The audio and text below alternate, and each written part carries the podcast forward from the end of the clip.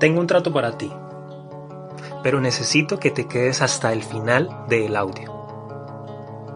Hola, soy Diego Gaviria y este es el audio. En un mundo lleno de información. Buenos días, comenzamos con nuestra Otro primera enfrentamiento edición. entre policías y manifestantes. Que avanza de manera muy rápida. I think I lost drive, mate.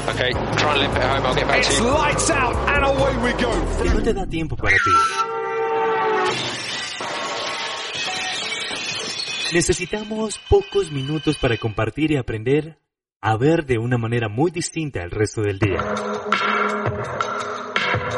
En cualquier momento y lugar que tú quieras. Ese es el audio.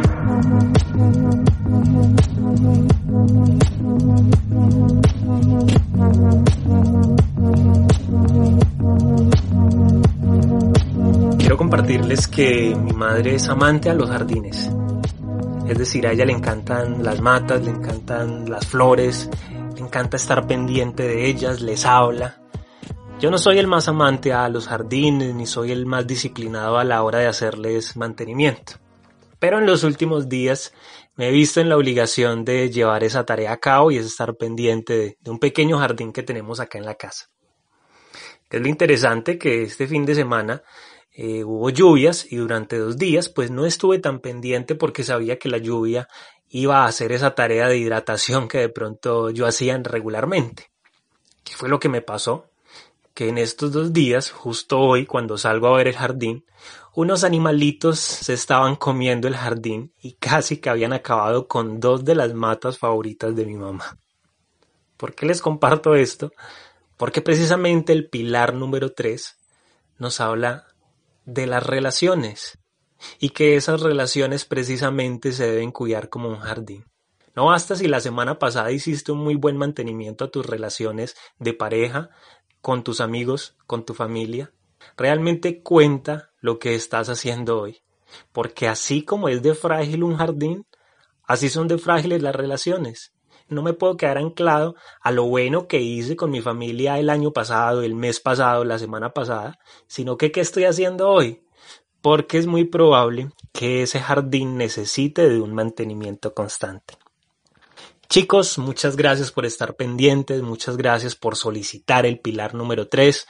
Hemos recibido mensajes muy positivos de las personas a las cuales les estamos compartiendo esta información y bueno, eso lo único que hace es alentarnos para seguir compartiéndoles el audio, para seguir brindándoles esta información, para seguir leyendo y seguir retroalimentándonos entre todos.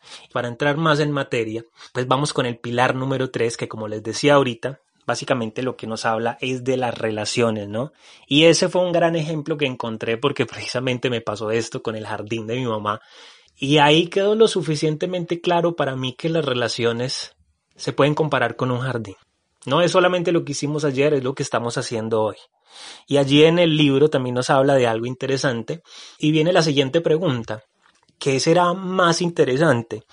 ¿La cantidad o la calidad de tiempo? La respuesta que da Jim Rohn o la respuesta que da el libro es que ambos son necesarios.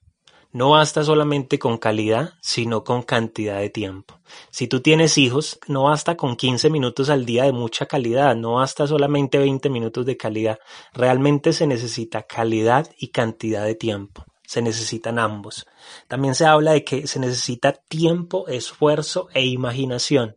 Y cuando estamos hablando de tiempo, pues estamos hablando de lo que, de lo que les hablaba ahorita, que es cantidad y calidad. Cuando hablamos de esfuerzo, él lo deja muy claro de que no es fácil, que realmente somos imperfectos, pero que todos necesitamos de los demás y más si queremos ser personas de influencia y de éxito.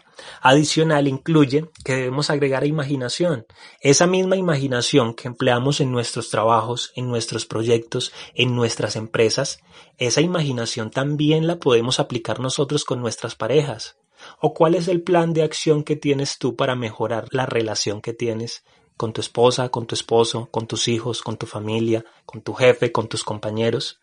¿Será que asimismo como hacemos planes estratégicos para alcanzar ciertas metas en algunas de las cosas que son importantes para nosotros, asimismo podríamos hacer planes estratégicos para mejorar la calidad de las relaciones que tenemos con nuestra familia?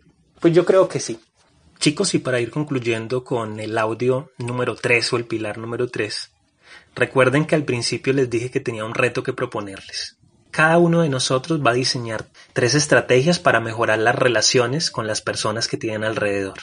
Y para hacerlo más interesante, en mi cuenta de Instagram, que es arroba Diego Gaby, con V e Y al final, voy a compartir el link de mi WhatsApp personal. Allí me pueden enviar notas de voz informándonos o contándonos un poquito de cuáles fueron esas estrategias que empezaron a utilizar y las estrategias que veamos de más utilidad, las mejores estrategias, las vamos a estar compartiendo en los próximos audios para que las demás personas también escuchen esas estrategias que cada uno diseñó. Recuerden, información que el cerebro no utiliza, información que el cerebro se encarga de desechar. Este fue el audio y mi nombre es Diego Gaviria.